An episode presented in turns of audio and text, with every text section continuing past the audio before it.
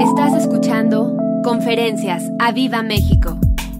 Salmo 46. Salmo 46. Saben, es hermoso venir a adorar al Señor en este auditorio del Espíritu Santo, en este lugar de Gilotzingo. Gilotzingo significa lugar de la cosecha. Y estamos aquí en este auditorio del Espíritu Santo porque es, toda esta región es elegido del Espíritu Santo. Y, eh, y le hemos puesto así este auditorio, el auditorio del Espíritu Santo, en honor al Espíritu Santo y en honor a, a esta tierra también, pero básicamente a la persona del Espíritu Santo. Y hoy, hoy vamos a aprender la importancia, la importancia de, de estar en un lugar como, como este. Salmo 46, verso, verso 1.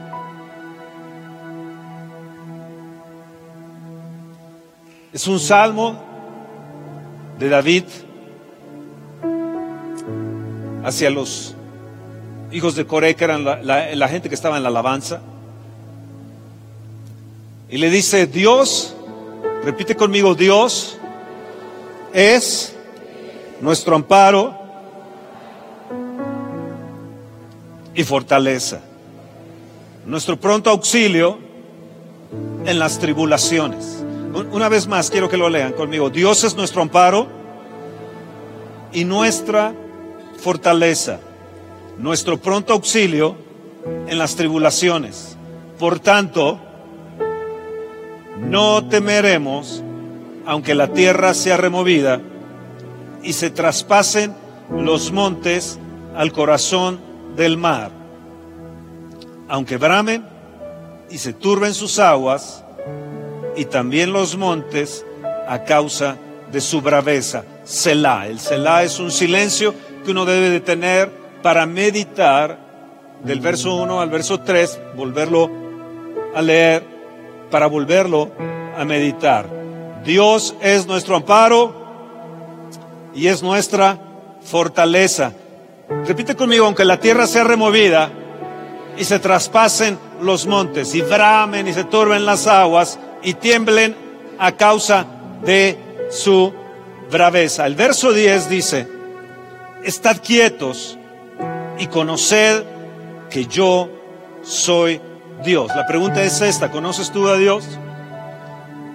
Como un Padre, Jesús como Señor, conoces al Espíritu Santo como consolador. Es importante, importante a veces aquietarnos un momento para poder meditar y saber quién es el que está con nosotros, quién es nuestra confianza, quién es nuestro refugio, es Dios, Di, es Dios. Aunque la tierra sea removida, aunque la tierra sea removida, parece que la tierra se está removiendo, aunque la tierra sea removida. En el Hebreos, en el capítulo 12, en el verso 25, hoy en esta mañana vamos a aprender cosas hermosas. Hebreos 12, en el verso 25. Ahora escuchen, nuestra confianza, nuestra seguridad se llama Dios. Él es nuestro refugio, Él es nuestro amparo, Él es nuestra fortaleza, Él es nuestro pronto auxilio en medio de las tribulaciones. Y yo les pregunto a cada uno de ustedes si han tenido algún tipo de tribulación. Creo que la mayoría de nosotros levantaríamos nuestras dos manos y dirían yo, yo soy la persona que he tenido tribulaciones o que estoy teniendo angustias o que estoy pasando tribulaciones. En el capítulo 12, en el verso 25 dice, mirad que no desechéis al que habla porque si no escaparon aquellos que desecharon al que los amonestaron en la tierra, mucho menos nosotros si desecháramos al que amonesta desde los cielos. La voz del cual conmovió entonces la tierra, pero ahora ha prometido diciendo aún una vez, y conmoveré no solamente la tierra, sino también el cielo. Y esta frase aún una vez indica la remoción de las cosas movibles como cosas hechas para que queden las incomovibles. Así que, recibiendo nosotros un reino incomovible, tengamos gratitud y mediante ella sirvamos a Dios agradándole con temor y reverencia, porque Dios, nuestro Dios, es fuego consumidor. Wow, fuego consumidor. Ahora, fíjense lo que dice el verso 25, mirad que no desechéis, mirad que no desechéis al que habla. La voz de aquel que ha conmovido la tierra y dice, aún otra vez yo la voy a conmover. No solamente la tierra, sino también yo voy a conmover el cielo. El verso 27 nos dice la remoción de las cosas movibles como cosas hechas para que queden las inconmovibles. Las inconmovibles. Hoy en este tiempo, la tierra se está removiendo. Si hiciéramos un recuento de los temblores que hay, los tsunamis que ha habido, y si viéramos lo que está sucediendo en el mundo en estos momentos, estamos viendo que hay una remoción de cosas que pensábamos que no eran movibles y que se están moviendo. ¿Qué es lo que va a suceder? Que van a permanecer las cosas inconmovibles. Dios es inconmovible. Dios no se muda. Dios, aunque el hombre permanezca infiel, Dios permanece fiel. Dios no se mueve. Toda buena dádiva y todo don perfecto desciende de lo alto del Padre las luces, el cual no hay sombra ni variación en él, nos dice el apóstol Santiago. Pero tal parece, viéndolo a nivel tierra en esos momentos, que se está removiendo las cosas aquí en esta tierra. Nos ha tocado vivir ahora en este tiempo donde nunca hubiéramos pensado que el Brexit existiera, que se pudiera dar este Brexit.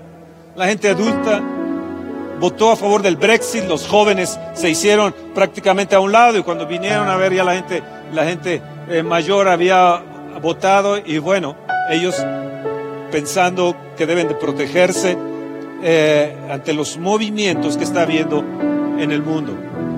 Si vemos en estos momentos a los Estados Unidos, no hubiéramos pensado que sucediera lo que ahora está sucediendo. No van a poder detener lo que, lo que ahora está sucediendo. Ya desde, desde Bush venía ya lo, de, lo del muro, ya se había aprobado, venía ya con Clinton, ya tenemos más de mil eh, kilómetros ya con el muro, así que el muro se va a dar. Nadie pensaba que, que Trump iba a ganar. Nadie pensaba que el Brexit estuviera. Nadie pensaba que el ejército de los Estados Unidos estaba ahí en la frontera ya con Polonia por los movimientos que estaba teniendo Rusia. Y nadie pensaba que China se fuera a levantar como un poderoso gigante en ese tiempo. Nunca hubiéramos pensado que Europa, la comunidad económica europea se está moviendo también y Holanda, Francia, Italia tal vez estén pensando también salirse de la, de la comunidad europea. No hubiéramos pensado de Grecia. Hay algo que está sucediendo en el mundo cuando veo la migración que está habiendo y vemos estos cuatro millones de inmigrantes o tal vez más, casi cinco millones de, inmigrantes que están habiendo, que están invadiendo, eh, eh, están saliendo hacia, hacia diferentes países. Ahora aquí en, Tijuana tenemos ahí varias, varias gentes de, de otros países ya detenidos y la deportación que está viendo los Estados Unidos ya con Obama, dos millones o más de dos millones de mexicanos y alrededor de tres millones de inmigrantes que los han sacado. No es algo nuevo lo que, lo que está sucediendo, pero hay una remoción, hay una remoción de todo este tipo de cosas que está habiendo en la tierra. Y mientras la tierra se remueve, nosotros que creemos en Dios decimos, Dios es nuestro amparo y Dios es nuestra fortaleza y Él es nuestro pronto auxilio. Cuando hubo una remoción en las tierras de Egipto en el tiempo, en el tiempo de Moisés, los primogénitos murieron, pero los israelitas pusieron en el dintel de sus puertas la sangre, que es un tipo de la sangre de Cristo y tú y yo que tenemos la sangre de Cristo, que creemos en el lavamiento de nuestros pecados, que Cristo nos lavó y nos limpió con su sangre preciosa, nuestros hogares van a tener luz protegidos por la sangre del Cordero. Que tiemble el mundo, pero no nosotros. Que tiemble la tierra, pero no los hijos de Dios. Que tiemblen las naciones, que tiemblen nuestros gobernantes, pero no los hijos de Dios. Nosotros vamos a permanecer firmes, vamos a permanecer quietos y conocer quién es Dios que saca la cara por nosotros. Dios te dice, yo voy a pelear tus batallas.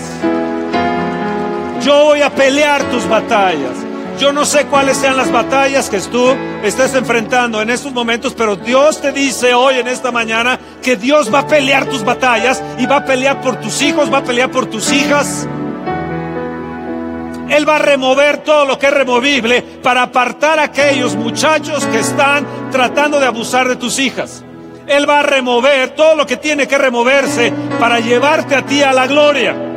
Él va a remover todo lo que sea dentro de ti, todo el pecado que hay en ti, todo el orgullo, todo el ego, toda la soberbia que pueda haber en uno para que permanezca el señorío de Cristo dentro de tu vida. Dile a la persona que está a tu lado, te están hablando a ti, cabezón.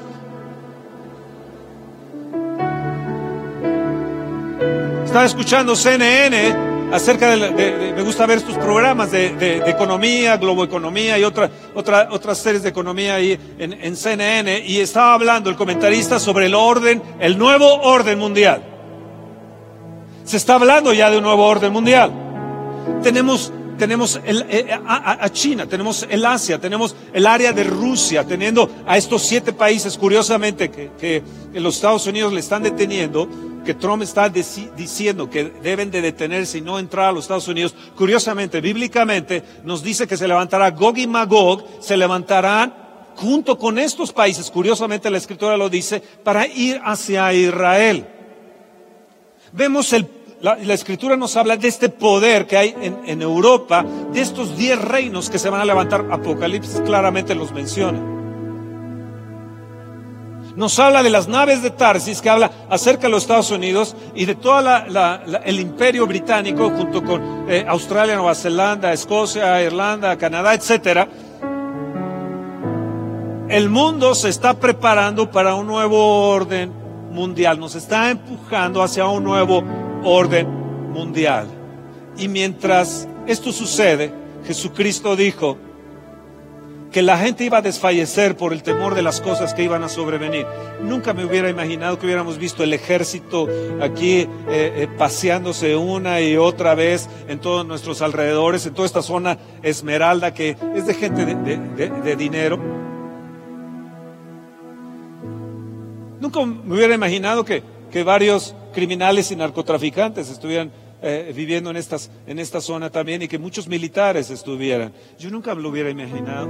Yo nunca me hubiera imaginado que podría usar la tecnología del, del, del, eh, eh, el celular. Es, es increíble. Ahí me dicen, tú estás muy metido en el celular. Claro, por años no lo tuve. Vean mis barbas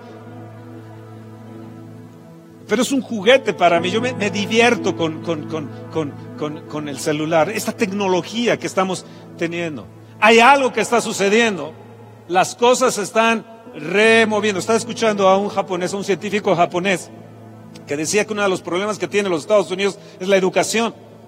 Dice, están creando una generación de tontos, dice, y, y lo menciona en una palabra más fuerte. Dice, porque una de las armas secretas que tienen los Estados Unidos es la visa, la visa para aceptar aquellos cerebros, los cerebros del mundo para entrar en, los Estados Unidos. Dice, son los, son, son inmigrantes. ¿Qué están haciendo? Se están regresando a la China y a, la, y a, India. Entonces, bueno, pues ahí tienen, eh, eh, eh, pues ya lugares hermosos, se están levantando, la tecnología que está ah, habiendo, y él dice, la tecnología es algo que necesitamos nosotros, pero los Estados Unidos no, no van a permitir que entren esos científicos, y esos científicos están yendo a los Estados Unidos. Entonces, ¿qué vamos a tener? Un grupo de tontos aquí en los Estados Unidos porque estamos sacando nuestros cerebros.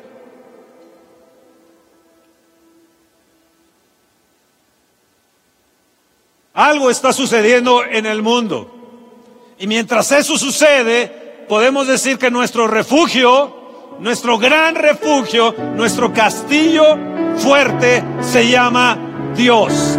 Mi castillo fuerte es Dios. Dios es mi refugio. ¿Te ha sucedido algo? ¿Tienes problemas en el trabajo? ¿Algo te está sucediendo? ¿Algo se está removiendo? No te preocupes. Espera que Dios, espera en Dios, porque Él va a sacar la cara por ti. Dios nunca te va a abandonar, nunca nos va a abandonar aquellos que creemos en Él y creemos en su poder. ¿Estás ahí? ¿Estás ahí? Me encanta esto. Dios es un Dios que nos ampara. Las alas del Espíritu Santo nos amparan. Dios es, repítelo, Dios es mi refugio. En la antigüedad, en el Antiguo Testamento había ciudades de refugio. Estas ciudades de refugio eran, eran ciudades que aquel que había cometido un crimen, en cierta forma no deliberado, se podría decir, él, él corría aquellas ciudades. Esas ciudades de refugio, el vengador lo iba persiguiendo mientras él no entrara a esa ciudad de refugio. Él podía matar, el vengador lo podía matar. Pero mientras estaba en esa ciudad de refugio, era guardado ahí y protegido. Si él salía de ahí, el vengador tenía el derecho de matarlo. La escritura, la palabra de Dios nos habla de las ciudades de refugio. Eran ciudades de protección. Yo quiero que tengas bien en claro esto, las ciudades de refugio, los lugares de refugio para esta mañana. Porque Dios es con nosotros un refugio. El vengador, Satanás, el vengador, Satanás quiere destruirte. El ladrón no viene sino para hurtar, matar y destruir. Y Jesús te dice, mas yo he venido para que tengas vida y para que la tengas en abundancia. ¿Escuchaste? En abundancia. Eso significa en todas las áreas económicas, en afectos, en familia. Abundancia. Abundancia. Dios es un Dios de abundancia. Él te dice, amado, yo deseo que tú seas prosperado en todas las cosas, así como prospera tu alma. Ese es el deseo de Dios, el deseo del Padre. Y cuando hablamos de Dios, hablamos como el Dios roca firme, nuestro refugio. ¿Estás ahí? Mi Dios, mi Señor, roca mía, Dios mío, fortaleza mía, el Espíritu Santo es mío. Vean bien lo que dice el Salmo 71 en el verso 1 y 3. Salmo 71, verso 1 y 3. En ti, oh Señor, me he refugiado. No sea yo avergonzado jamás. Levanta tu mano y di, Señor, tú eres mi refugio. Déjalo en el verso 1. Señor, tú eres mi refugio. En ti me voy a refugiar. No sea yo avergonzado. Di jamás. No permitas que en el trabajo, no permitas que en mi hogar yo sea avergonzada, que yo sea avergonzado. En ti me voy a refugiar, no sea yo avergonzado. Verso 2. Socórreme y líbrame en tu justicia, inclina tu oído y sálvame. Verso 3. Sepárame una roca de refugio, a donde yo recurra continuamente. Tú has dado mandamiento para salvarme. Escúchame, porque tú eres mi roca y mi fortaleza. Dios ha dado mandamiento para salvar tu casa. Dios te ha dado mandamiento para que salves, se salven tus hijos, aun cuando no creas que se van a salvar. Dios ha dado mandamiento para que se salve, se salven esas gentes que amas. Tarde que temprano Dios nos va a llamar, pero Dios ha dado un mandamiento que tu casa será salva. Cree en el Señor Jesucristo y serás salvo tú y tu casa. ¿Lo crees? ¿Lo crees?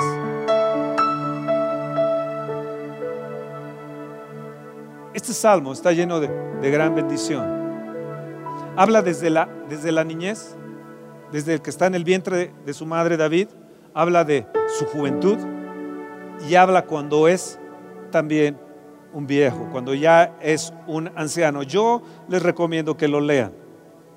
A la gente que está entrando en estos momentos por las diferentes redes, esta gente de Tampico, de Morelia, de Valle de Bravo, está gente de Chablecal, Mérida y de otras partes. 26 naciones entran ya a Radio Aviva y el, que nos están, están escuchando, escucharán este mensaje y en toda la semana están entrando 26 naciones. Que Dios sea su refugio. Ustedes que nos están viendo en directo en estos momentos, les decimos que Dios sea su refugio. Hay más gente viéndonos afuera que la que estamos aquí. ¿No les parece eso extraordinario? Yo nunca me lo hubiera imaginado.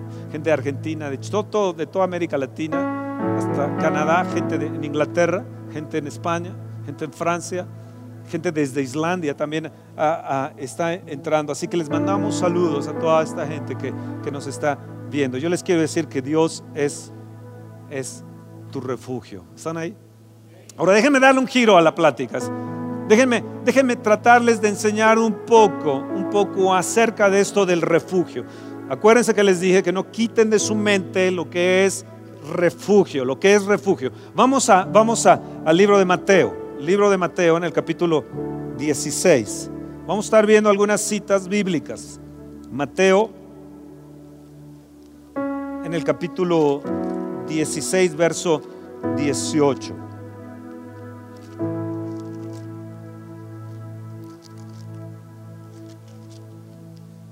Verso 17. Entonces le respondió Jesús, bienaventurado eres Simón, hijo de Jonás, porque no te lo reveló carne ni sangre, sino mi Padre que está en los cielos. Y yo también te digo que tú eres Pedro, y sobre esta roca edificaré mi iglesia, y las puertas del Hades no van a prevalecer contra ella. Wow. Simón significa algo que no es permanente, algo que va de un lado para otro. El hombre de doble ánimo es inconstante en todos sus caminos. Simón era así. Un día podría decir, si eres tú Jesús, manda que yo vaya y se arrojaría al mar y caminar en el mar con Jesús. Pero lo vemos también negándolo. Así que así era fluctuante Simón. Y el Señor le dice, no, no, espérate Simón, Fíjate que tú ya no eres Simón. Tú ahora eres, vas a ser Pedro. Ahora tú eres Pedro. Ya no te vas a llamar Simón, sino te vas a llamar Petros. Tú eres Petros, pero sobre esta Petra edificará mi iglesia. Escucha bien, estamos cimentados y nuestro refugio es esta Petra que se llama Jesús no está la iglesia cimentada bajo un hombre o una denominación o una religión. La iglesia está en su fundamento sobre una persona que es la roca eterna, la roca de los siglos, nuestro amparo, nuestro refugio, que se llama Jesucristo, el Señor de señores y el Rey de reyes.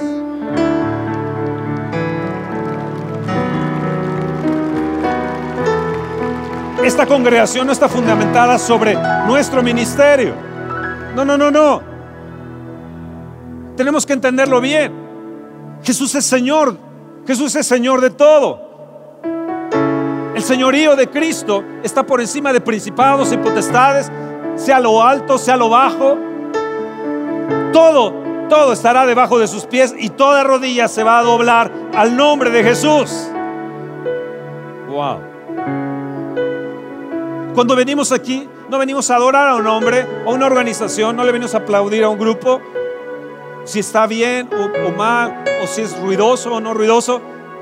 Venimos a adorar a Jesús, al Hijo de Dios. Él es el digno de suprema alabanza.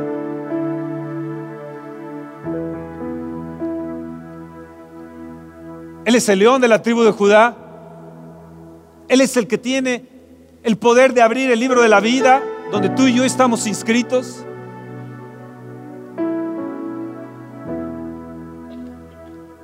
Entonces, le dice, las puertas del Hades no van a prevalecer contra ella.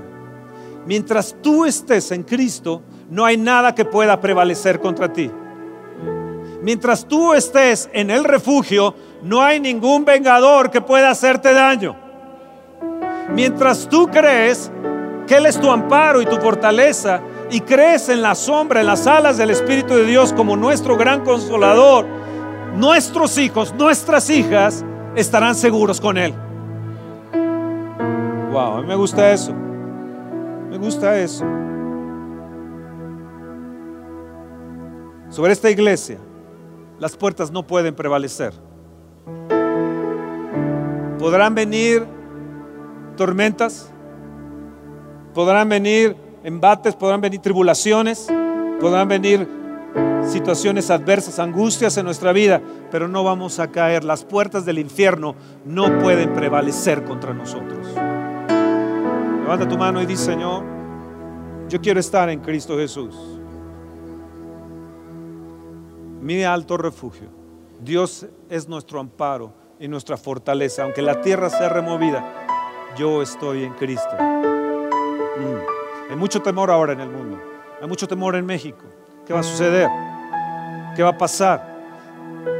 Pensamos que es a través de la fuerza humana. Creemos que, es a través de una marcha que podemos nosotros transformar las cosas. No, hay alguien que está por encima de todo eso que se llama Jesús.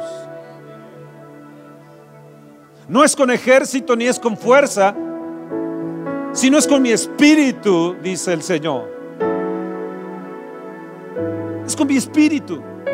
Cuando le demos lugar al Espíritu de Dios y volvamos nuestros ojos como personas y como nación a Dios, Dios se va a encargar de transformar y trastornar nuestra vida y nuestra sociedad. Cuando sacamos a Dios, cuando sacamos a Dios, todo puede suceder. Ahora, la iglesia, ¿para qué sirve la iglesia? ¿Para qué sirve la iglesia? ¿Por qué es la iglesia? Si vemos que es iglesia, es un santuario, es una asamblea, es un templo, una congregación, es una reunión, es un tabernáculo, iglesia, eclesia. Vamos a Mateo 18, ahí adelante. Una hoja, dos hojas más, ahí en Mateo 18, verso 15.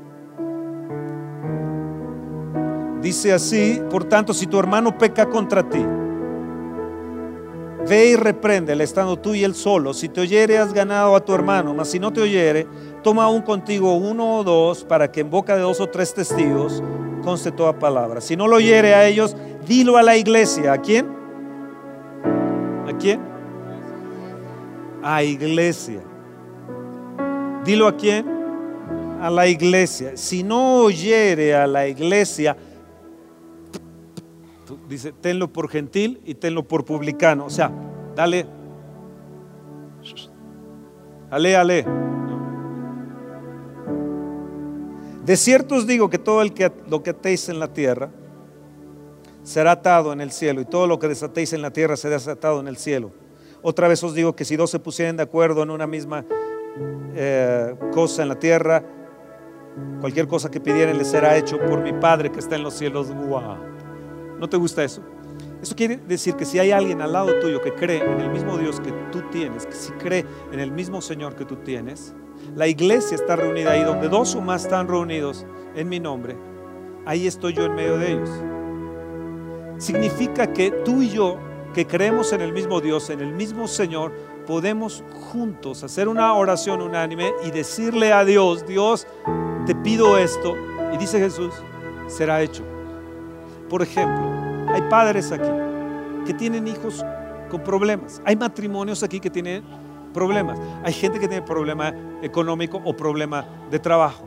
¿Qué tal si le tomas la mano y le dices, ¿por qué no nos ponemos de acuerdo? ¿Y por qué no pedimos una misma cosa? Nos ponemos de acuerdo y le decimos, salva a mi hijo, sana a mi, a mi familiar, sana a mi esposo, sana, salva, prospera. ¿Están ahí? Si tienes un problema con alguien, dice, ve y díselo. Si no quiere, dilo a la iglesia. Si él no acepta, si no acepta, deséchalo. Yo he tenido oportunidad de comer con él, el, rabino, tuve oportunidad de comer el rabino este de Polanco. Y yo le decía, ¿cómo le hacen los judíos? ¿Cómo hacen para prosperar los judíos? Entonces él me estaba explicando algunas cosas sobre la prosperidad de ellos, pero él, él, él me decía cómo ellos respetan esa autoridad del rabino. Ellos van, en cierta manera, a la iglesia. Y si él no nos hace caso, no lo apoyamos. Si ellos no se arreglan entre sí, no lo vamos a apoyar. ¿Y? Magistrado, usted que está aquí, que trabaja con judíos. Así es. ¿Sí me entienden? Muchas veces no nos damos cuenta que Jesús se anticipó a nosotros en relación a la disciplina de la iglesia para nuestro provecho. La iglesia entonces es algo muy importante, porque ahí en la iglesia es donde aprendemos a prevalecer contra los embates de las tinieblas que quieren destruir nuestra vida y quieren destruir nuestro hogar. Hay mucha gente que está destruida en estos momentos. Estaba viendo el índice de, divorcios, es impresionante. Estaba viendo el índice de jovencitas en Panamá de 14 años a 19 años, miles de jovencitas, eran 14 mil jovencitas embarazadas eh, eh, eh, simplemente en, el año en Panamá. Si vemos el, índice de divorcios, 168 mil me parecía que había en este año pasado. Entonces, ¿para qué sirve la iglesia? ¿Para qué sirve la iglesia? Vamos a Efesios en el capítulo 2, verso 19. Tú has venido aquí y te haces la pregunta y dices, bueno, ¿para qué sirve venir a esta reunión? ¿Para qué sirve venir a una iglesia? Qué fastidio ir a la iglesia, ¿no? A mí antes se me hacía aburridísimo ir a la iglesia. Efesios en el capítulo 2, verso 19. Yo quiero que me preguntes, Fernando, ¿para qué sirve la iglesia? ¿Para qué sirve venir y reunirnos? Efesios 2, en el verso 19, dice, Efesios 2, 2, 2, 2 estoy. Así que ya no sois extranjeros y advenedizos, sino conciudadanos de los santos y miembros de la familia de Dios. Eh, eh, eh, ¿Escuchaste? ¿Somos miembros de qué? Edificados sobre el fundamento de apóstoles, profetas, siendo la principal piedra del ángulo Jesucristo. ¿Quién es la principal Petra? ¿Quién es la principal piedra del ángulo? ¿Cómo se llama? Jesucristo. No es el hombre, no es la organización. ¿Quién es? Jesús. En quien todo el edificio bien coordinado va creciendo para ser un templo santo en el Señor, en quien vosotros también sois juntamente edificados para morada de Dios en el Espíritu. Dice que el edificio va siendo coordinado, va siendo creciendo, edificado sobre fundamentos. Todo, cuando construimos este, este auditorio, hicimos, eh, era, el, el, tiempo de lluvia era increíble, el lodo me llegaba hasta aquí, meterte a este lugar, haber excavado todo esto, haber todo echado todo este cimiento, todo este estacionamiento atrás. El, yo decía, Dios, pero el fundamento, lo que está aquí, aunque la tierra sea removida, esto no se va a caer. Porque le pusimos un gran fundamento. El edificio lo estamos creciendo, vamos a hacer un lobby padrísimo allá. O sea, tenemos programas que estamos eh, teniendo. Quiero tener una escuela. Quiero 8 mil niños en extrema pobreza aquí en el municipio. Quiero ayudar. Quiero tener focos como de centros de comida para ayudar a estos 8 mil niños más sus padres en extrema, extrema pobreza. No tienes que ir a África para ver la extrema pobreza. Aquí en México tenemos una extrema pobreza, aquí a tiro de piedra. Este Gilotzingo es precioso, no saben lo precioso que es. Es una ruta de oro. Viene Santa Fe Interlomas, viene todo esto. Si ustedes van aquí adelante es mega precioso. Cuando está el nevado de Toluca, cuando está nevando, no tienes que ir al nevado de Toluca, vete aquí tantito adelante. Si quieres yo te llevo y vas a ver ahí la nieve, vas a poder jugar con la nieve cuando, cuando eh, cae la nieve. Es precioso, precioso, precioso. Pero así de precioso. Tenemos truchas, tenemos una serie de cosas aquí en Gilotzingo. Pero tenemos una extrema pobreza. Extrema, extrema pobreza. Georgina que está aquí, Melissa que están, tienen, el doc también va y nos ayuda. Yo, yo quiero tener un programa para ayudar, porque esa es parte de la iglesia. Esa es parte de la iglesia. Aquí hemos tenido al alcalde, hemos tenido los regidores y les he dicho, permítanos ayudarnos. Digo, la única condición, cuando les demos juguetes y ropa y abrigo, que todos ustedes han dado para, para ello, les he dicho, es que nos permitan hablar del Dios de amor, del Dios que les ama, de Cristo que entregó su vida por ustedes. Déjenos salvar a esas gentes. Entonces la labor de la iglesia no solamente es un edificio, una estructura, sino tiene una labor para ir y bendecir al mundo. Somos luz en esta tierra. Hay un fundamento que se llama Cristo y Él es la luz del mundo. Entonces cuando yo quiero que este año empecemos con un programa, un programa donde podamos tener como grupo, se podría decir en diferentes partes, grupitos donde los jóvenes vayan y digan, este día yo voy a ayudar a este joven, a, esta, este, este niño, yo quiero que algunos de nosotros seamos padrinos de ellos, de poderles ayudar para su escolaridad, de poder ser un padrino, ver sus útiles, su uniforme, etc. La gente de protección civil le hemos regalado estos años, últimos años, les hemos regalado su uniforme. Estamos ya por regalarles su uniforme de este año y les dije, las botas no, porque no nos alcanzaban para las botas, pero si tú quieres cooperar para los de protección civil, para sus botas, sería fabuloso. Porque el municipio, siendo tan rico en su tierra, es pobre, pobre, pobre. Que no tiene ni para botas los señores de protección civil, es la verdad. Entonces, ¿para qué Dios nos trajo aquí? ¿Para qué te ha bendecido en tu trabajo? Muchos de nosotros hemos prosperado. ¿Por qué? ¿Cuál es la función de la iglesia entonces? No solamente es venir y levantar nuestras manos. Nuestra labor es también un lugar de refugio. La iglesia es un lugar de refugio. Aquí venimos Juntos tú y yo nos ponemos de acuerdo para adorar al Rey de Reyes y Señor de Señores. Nuestra adoración sube como un incienso, pero nos reunimos también para atar a los principados y potestades y decirle a Satanás, suelta a mis hijos, suelta a mis hijas, suelta a mi esposo, suelta mi economía. Te lo ordeno en el nombre de Jesús. Aquí nos reunimos también para pedir por México. Ayer estuvimos alrededor de 50 hombres aquí mismo orando, pidiendo por que Dios nos diera sabiduría para nuestras casas, bendiciendo nuestra nación, que fuéramos hombres de verdad. Yo los invito los sábados a los hombres que están aquí para que vengan, vengan a orar. Es la función, un edificio bien coordinado para ser un templo santo. Digo, wow. Ahora pregúntame, ¿y para qué más sirve la iglesia? Pero con ganas. Mueve al que está a tu lado y dile, ¿para qué sirve la iglesia? Cabezón, dime, ¿para qué sirve la iglesia? No nada más un lugar de ritos religiosos. No, no, no, no, no venimos a hacer ritos religiosos. Hoy en la mañana no hemos tenido ritos religiosos. Hemos venido a brincarle a Dios. Todo lo que respire alaba al Señor. Salmo 150.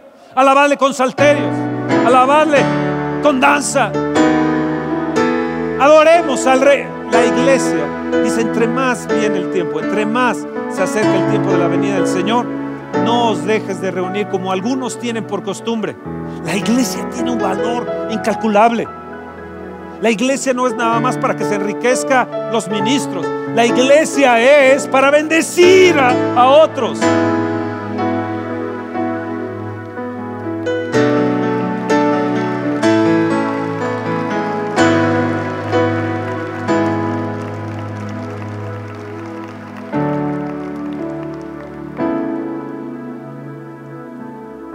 Interesante, ¿no?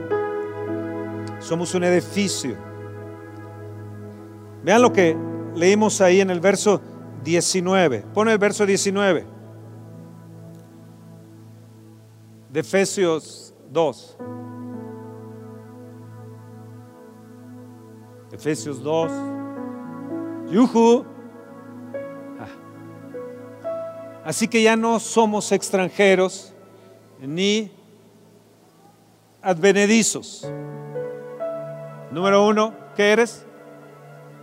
¿Qué somos?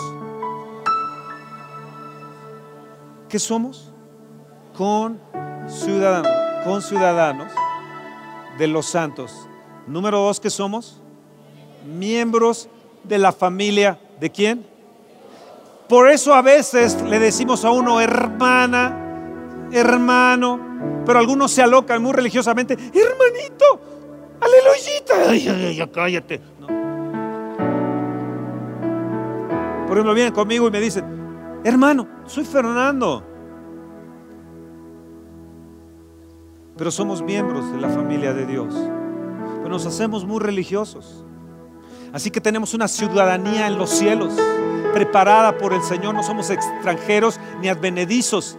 Aunque te corran de los Estados Unidos, tú no eres extranjero ni advenedizo. Eres conciudadano de los santos. No tienes por qué sentirte menos. Tú que me estás escuchando ahí en la frontera, que me estás escuchando en los Estados Unidos y dices, me van a correr, va a llegar la migre, me van a correr. ¿Y qué voy a hacer? Qué, eh, eh, eh, curioso, ¿verdad? En ocho años de Obama, tres millones de lo sacaron y el presidente nunca les había dado un saludo a todos ellos. Ahora llegan 130 y va y los saluda. ¿Y los otros? ¿Y los otros miles? ¿Los otros dos millones de mexicanos por qué no los saludó antes?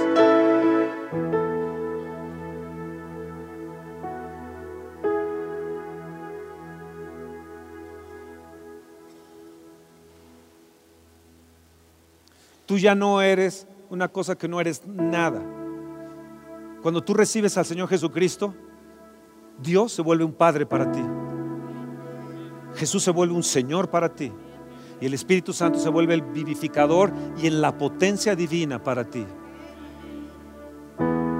Creemos en la potencia del Espíritu de Dios para transformar a la gente, para transformar a la gente en su alma, ese odio, ese ego, ese rencor, esa amargura, a veces la gente no se la quita con nada, pero cuando entra Jesús y entra el Espíritu Santo, santificador y liberador, oh, gloria a Dios, la libertad que goza uno, wow. Cuando vienes y adoras a Dios y levantas tus manos en rendición, Él es Señor, yo me rindo a ti, tú eres digno de adorarte, gracias porque me salvaste. La iglesia no es un juego, la iglesia no es una religión. La iglesia no es un entertainment.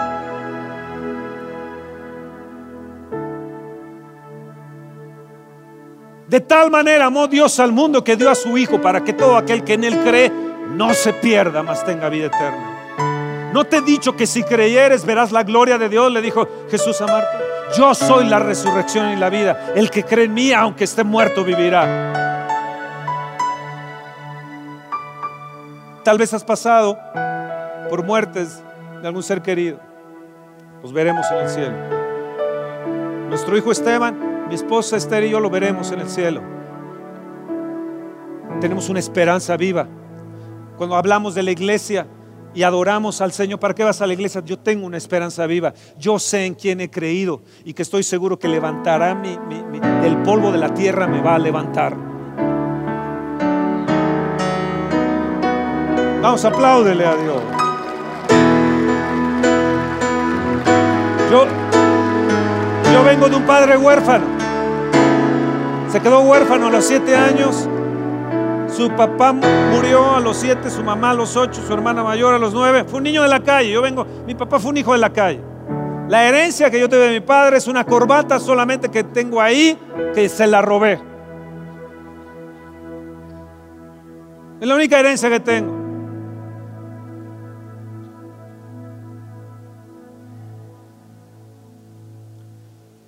Pero Dios es padre de viudas y de huérfanos. Y Dios se volvió el padre de mi papá, de mi papá, y somos miembros de la familia de Dios. Curiosamente, ese niño de la calle, ese niño abandonado, ese niño sin padre ni madre, fuimos cinco hombres y una mujer. Todos servimos al Señor.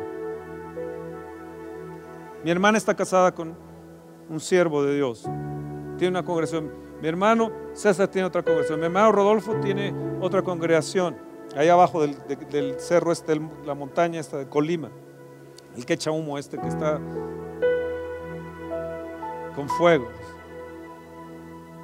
Ahí en Guadalajara. Ese huérfano, ese que no valía nada. De repente Dios lo adoptó como miembro de la familia de Dios. Efesios nos habla que tú y yo fuimos adoptados. Así que tú, si no tenías padre ni madre, o tu padre y tu madre te dejaron, quiero decirte que Dios te ha recogido. La iglesia es una familia. La iglesia es una familia. Tenemos que aprender que nos reunimos como una familia para adorar a Dios. Y lo que te pasa a ti en tus victorias son mis victorias. Y cuando lloras, lloramos. Cuando te entristeces, nos entristecemos. Cuando te corren, me corren también a mí. Cuando hay una disciplina dentro de la, de la iglesia, decir, usted no haga eso, no ande defraudando, no ande robando. ¿Por qué está defraudando al otro? A su hermano, ¿por qué lo está defraudando? No, no, yo que no sé qué. Bueno, si usted no quiere, váyase a defraudar a otra gente, pero aquí la iglesia no. Jesús sacó del templo a los ladrones. Agarró su látigo, Jesús, y los sacó. Es mi casa, mi casa, casa de oración será llamada.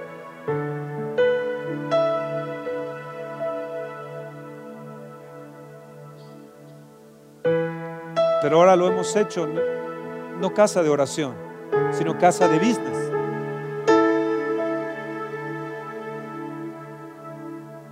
Ahora dice edificado sobre el fundamento. Número 3, edificado sobre el fundamento. El verso 20. Hay un fundamento. La palabra de Dios es un fundamento. Es el manual del fabricante. Pero el fundamento se llama, tú eres Petro, yo soy Petra.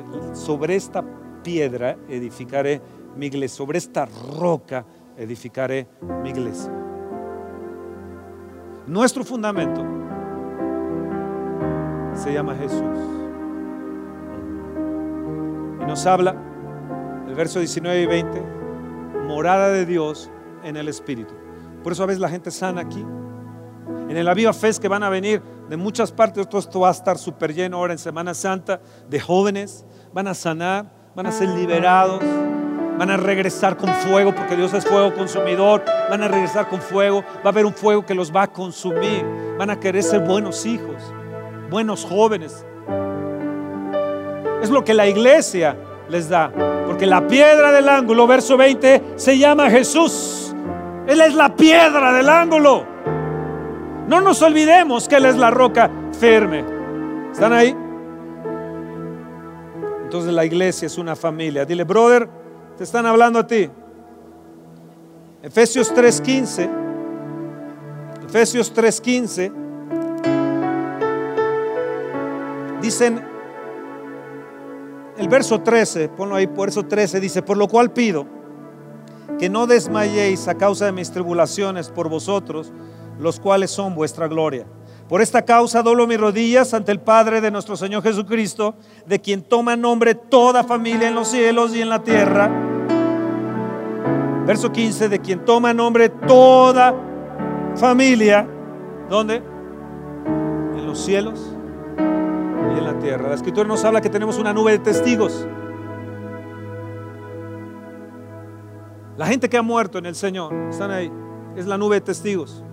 Tenemos una familia en los cielos y una familia aquí en la tierra, para que os dé conforme a las riquezas de su gloria el ser fortalecidos con poder en el hombre interior por su espíritu Espíritu. Cada vez que venimos aquí y adoramos al Señor es llenarnos de Él porque vamos a enfrentar en la semana todo lo que hacemos, todo nuestro trabajo. Nuestro espíritu se fortalece, no nuestra alma, donde está nuestro afecto, nuestro intelecto, nuestras emociones, nuestro subconsciente, consciente. No, no, no, no, no.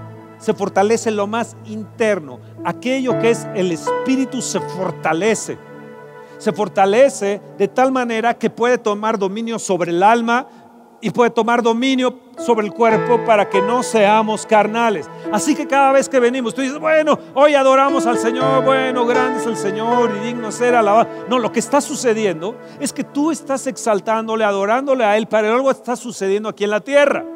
Está sucediendo que dentro de ti, en tu espíritu, te estás haciendo fuerte.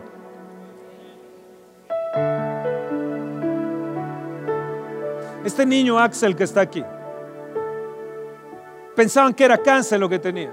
Empezó a darle tos, un problema de pulmonía y demás. Lo fuimos a ver, Toño y yo, al hospital. Salió de ahí, lo regresó al hospital. No sabían qué era.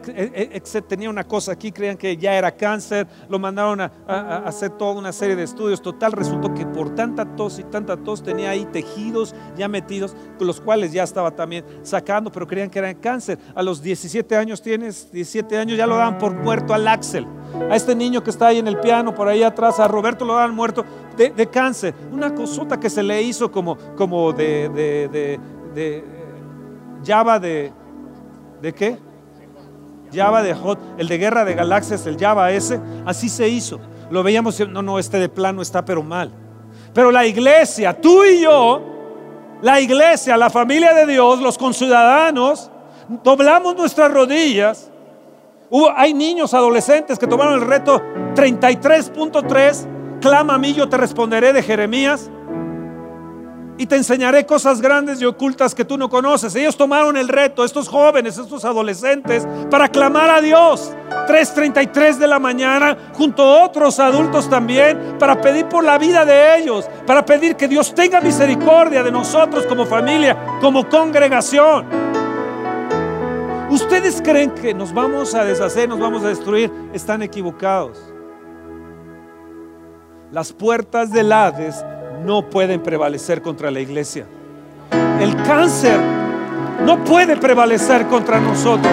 Si tú estás teniendo un problema de mama, un problema ahí médico, que te están diciendo que no hay solución ahí, quiero decirte que Jesús no solamente es Señor, sino es Salvador. No solamente es Salvador, sino es Rey. Y no solamente es Rey, sino es sanador también.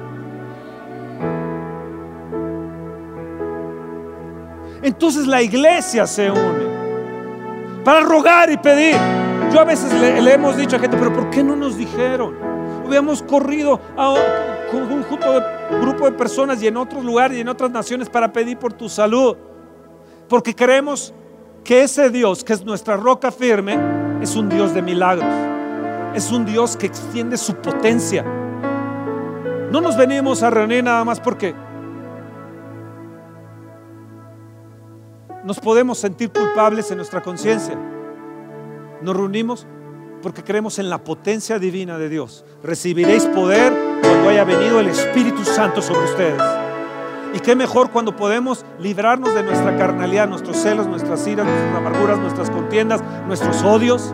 Nos podemos fortalecer en el Espíritu. La iglesia es no solamente para adorar a Dios, sino para fortalecerte en tu espíritu, para que tu espíritu se haga grandotote puedas dominar sobre las cosas del alma y obviamente sobre el cuerpo. Hay gente que tiene su alma demasiado grande, demasiado, su ego hasta arriba, pero su espíritu es nada. Por eso cuando recibe uno al Señor, su espíritu vive, se vuelve cara a Dios. La Biblia nos habla de la regeneración en el espíritu, nos habla del lavamiento del lavacro del agua, que es la palabra de Dios. Así que cuando nos reunimos, escuchamos la palabra de Dios y mientras la estás escuchando, la estás leyendo, esa palabra te está lavando y te está fortaleciendo. No lo entiendes. Lo quieres entender, pero no puedes entenderlo. Aunque vayas a Harvard, donde vayas a donde tú quieras y mandes, no lo puedes entender porque la palabra que yo os he hablado, dijo Jesús, son espíritu y son vida. Entonces nos reunimos a escuchar la palabra como iglesia. Aquí en la iglesia es donde algunos de ustedes se han casado. Aquí es donde aprendemos sobre carácter. Aquí es donde el hombre se aguza hierro con hierro. Aquí es donde me caes mal, pero te tengo que perdonar. Es que de plano no trago a esa persona, pero Dios me manda a perdonarle. Dios me manda a caminar una milla más. El que te quiera, el que te pida una milla dice, ve, con el dos. Eso significa que si te hizo algo, ve, camina esa milla, perdónalo y la segunda milla, hazle un bien. Hazle un bien.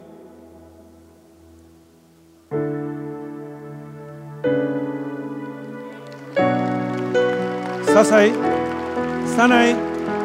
Si dos se ponen de acuerdo, en una misma cosa es hecho. Dios puede salvarte, Dios puede sanarte, Dios puede hacer algo con tus hijos, en tu casa.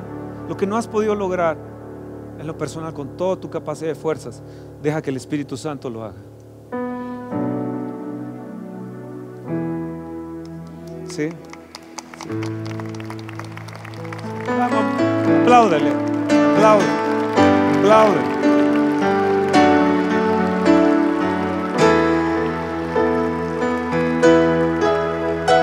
¿Qué sucede cuando nos reunimos? Hay algo que sucede en el Espíritu. Vamos a Romanos. Voy a terminar porque los veo ya cansados, Romanos. Los veo ya muy apagados.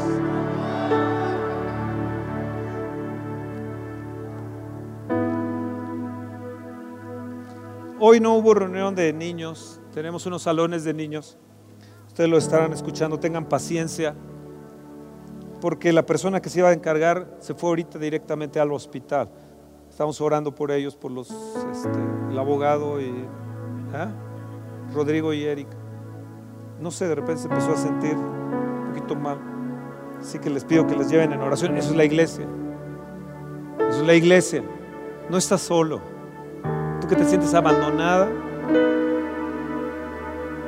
Tal vez tu misma familia te, te rechaza. No estás solita, no estás solo.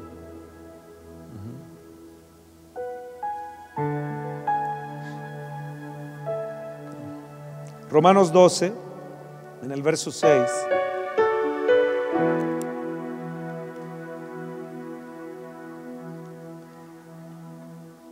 Dice, de manera que teniendo, verso 4, perdón, pon verso 4, porque de la manera que en un cuerpo tenemos muchos miembros, pero no todos los miembros tienen la misma función, así nosotros, siendo muchos, somos un cuerpo en Cristo y todos miembros los unos de los otros de manera que teniendo diferentes dones según la gracia que nos es dada, el de profecía úsese conforme a la medida de la fe, el de servicio en servir, el que enseña en la enseñanza, el que exhorta en la exhortación, el que reparte con liberalidad, el que preside con solicitud, el que hace misericordia con alegría. ¿Dónde se da todo esto? En la iglesia. Verso 9 ahí nos va a dar en toda la torre. El amor sea sin fingimiento aborrecer lo bueno y seguir lo, bueno. Amados los unos a los otros con amor fraternal, en cuanto a honra, prefiriéndonos los unos a los otros, en lo que requiere diligencia, no perezosos, sino fervientes en el Espíritu sirviendo al Señor, gozosos en la esperanza, sufridos en la tribulación, constantes en la oración. La iglesia es como un cuerpo, teniendo diferentes miembros. somos un cuerpo. Dice, úsese conforme a la gracia del Señor. 1 Corintios 7, 7 dice que cada uno tiene un don. Cada uno tiene su propio don. Puedes poner ahí 1 Corintios 7, 7 y luego 1 Pedro 4, 10. 1 Pedro 4, 10 dice, según el don que yo he recibido, ministra Si tienes reparte con la liberalidad. Si sabes presidir, preside. Si sabes cantar, canta mujer, canta. ¿Se saben ese chiste? a los que no se lo saben, después se los cuento. Tenemos diferentes dones. Somos un cuerpo, somos una familia. Yo no sé hacer lo que tú haces. Yo no sé hacer lo que hace la magistrada como preside ahí con los magistrados. Yo, no sé, un poquito de leyes, pero no las tantas leyes como usted sabe, magistrado. O sea, no sé a nivel financiero, Karin, lo que tú sabes a nivel finanzas, en la bolsa de valores, no, no, no lo sé. Puedo más o menos intuir algunas cosas. Lo que hace Vale ahí en, Sabritas, no, no lo sé.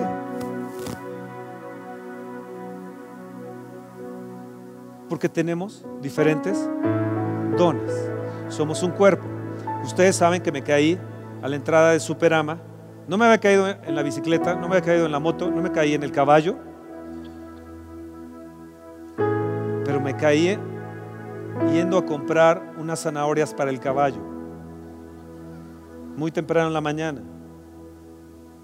Entonces me fracturó este dedo, se me volteó hacia acá y cuando vi que mi mano estaba así ensangretada porque me rompí todas las yemas y el dedo hacia acá, dije, dedo responde, y no respondía. Estaba fracturado. Entonces lo enderecé y tronó. Créanme que no soy valiente para eso. Simplemente fue una reacción. Dije, ay, dedo. Ay, tronó. me di cuenta que me había golpeado el codo y el hombro. Bueno, este, ustedes saben, tengo operado el, el codo hace poquitos días. Ya me quitaron esto, por eso ahora no uso mi... Pero no me toquen aquí. Si me saludan, no me, no me toquen aquí. Y no me saluden de mano tampoco. Porque me duele mi dedo. Todo mi cuerpo se dolía de este miembro. Yo no le había dado importancia a este miembro. Ni le había dado importancia al valor de este miembro. No le había dado valor a este codo. Pero ahora que está operado y dos cosas que me hicieron aquí en el codo y este dedo fracturado, me doy cuenta la valía del, cuerpo. Entonces cuando alguien se fractura y a alguien le sucede algo de la iglesia, nos duele a todo el cuerpo. Si no te duele, puede ser que no seas del cuerpo. La cabeza es Cristo y la iglesia, dice Efesios, es su cuerpo. Entonces, en estos días he aprendido el valor de Cristi, el valor de Alicia, de, la, de las doctoras que están aquí junto a mi esposa. He aprendido el valor de cada uno de ustedes, y no solamente de nosotros, sino de otros lugares que también adoran a Dios. ¿Me entiendes? No quiero que estén fracturados, no quiero que se pierdan, aún de los que nos han hecho mal o de los que nos han metido un cuchillo en la espalda. No, no, quiero su. Quisiera ver que todos nuestros hijos estuvieran en la gloria. Porque si tenemos diferentes dones, si tenemos diferentes, usémoslos. Dios te dio algo a ti en específico, úsalo. No lo entierres. Pero también te sucede algo, tienes que entender que también nos duele. Hace poco una persona en esta semana dijo, ya me voy. Y otros que se enteraron dijo, lo que les debe de dolor, pues sí, sí nos duele. Pero también si no quiere,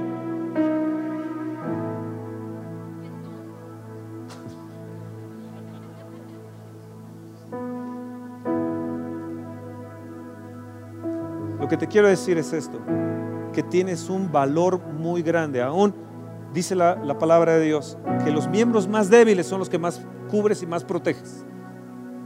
Así que tú, si tú te sientes chiquito y si tú te sientes débil, y no tienes lo que otros tienen, no te sientas menos. Tú eres parte del cuerpo de Cristo. Eres miembro de la familia de Dios.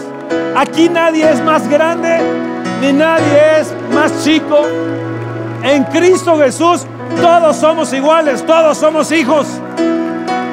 Todos somos herederos y coherederos de la gracia de Dios, de la gloria de Dios.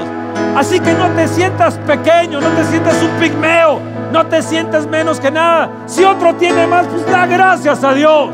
Pero lo que ese tiene, no, no tiene lo que tú tienes. ¿Me entiende? ¿Me entiende? Tú vales mucho. Tú vales mucho. ¿Vales? ¿Sabes cuánto vales? la sangre de Jesucristo, la vida misma de Jesús. Bueno, el que está a tu lado y dile, tú vales mucho, tú vales mucho, tú vales mucho. Eres grande, eres grande. Eres bárbaro, como dicen los gentes por ahí. Eres bárbaro, eres grande, eres increíble.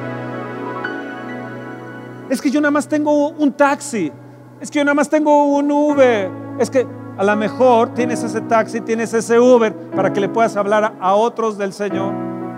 Yo me acuerdo cuando mi esposa estaba en el hospital, alrededor de un año en el hospital, y había al lado, en el lista, imagínense, en el lista, había al lado otros enfermos, y todo, meses, semanas, días, y había una viejita. Su familia ya no le iba a ver, estaba en, coma. Ya llevaba mucho tiempo en coma. Entonces yo iba a visitar a Esther, la veía. Y dije, no, algo, tiene que, que, ¿por qué está ahí? Le tocó exactamente en la misma recámara donde está mi esposa. Entonces iba con la viejita y le dije, señora, no sé cómo se llama usted, pero quiero decirle que, que Jesús la ama quiero decirle que, que el Padre Celestial envió a su Hijo para que usted tenga vida. Murió en la cruz para que usted se perdonara de pecados, limpiada con su sangre, para que usted tenga una vida eterna con Él, para que usted tenga el Espíritu Santo dentro de usted. Repita conmigo, yo le dije. Obviamente ella estaba. Señor Jesús, te recibo en mi corazón. Señor Jesús, te entrego mi vida, abro la puerta de mi corazón, te recibo como mi Señor y Salvador. Te entrego mi vida, quiero estar eternamente contigo. Y en ese momento la viejita se, ¡pum! se paró. Volteó hacia mí y me dijo, ¿por qué nadie me había dicho esto antes? Yo, yo me caía de miedo. ¡ah! Se quedó viéndome, se volteó, se acostó y se murió. Cuando vinieron los familiares, obviamente porque les avisaron que estaba muerta, entraron ahí y le dije, ella pasó esto, esto, esto. ¿No quieren ustedes también recibir a Jesús en su corazón? ¿No quieren ustedes entregarle su vida?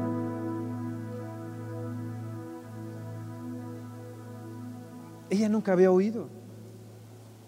Nadie le había dicho.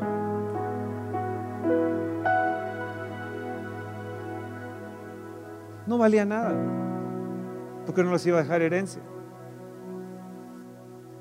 Pero para Dios su alma sí valía.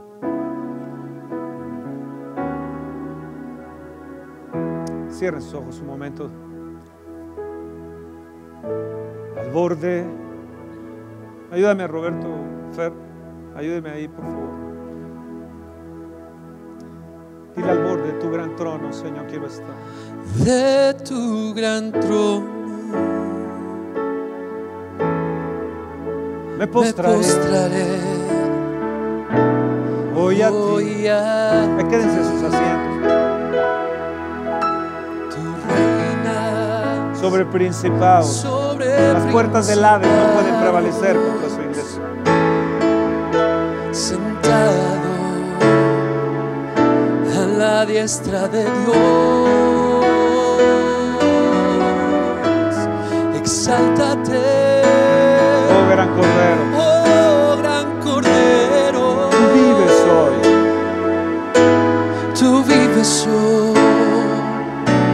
vivirás. vivirás. Corónate con mi alabanza. Tu nombre es el vencedor. Vamos, músico. Al borde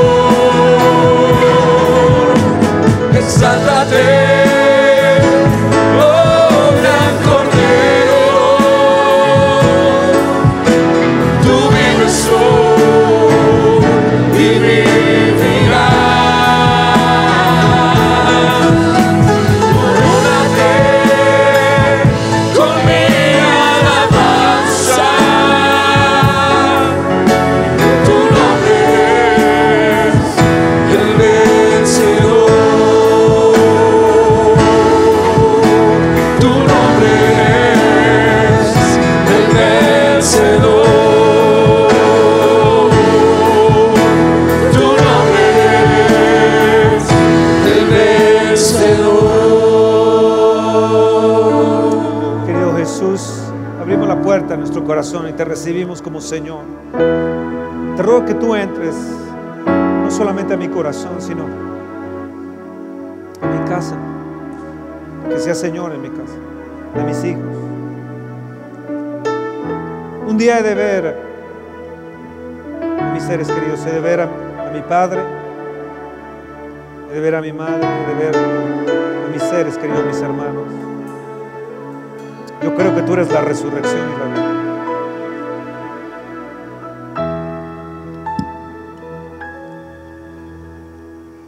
Gracias porque tú prometiste que las puertas del Hades no prevalecerían contra la iglesia.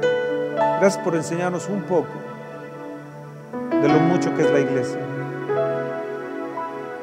Úsanos con nuestros dones. Ayúdanos a no enterrarlos.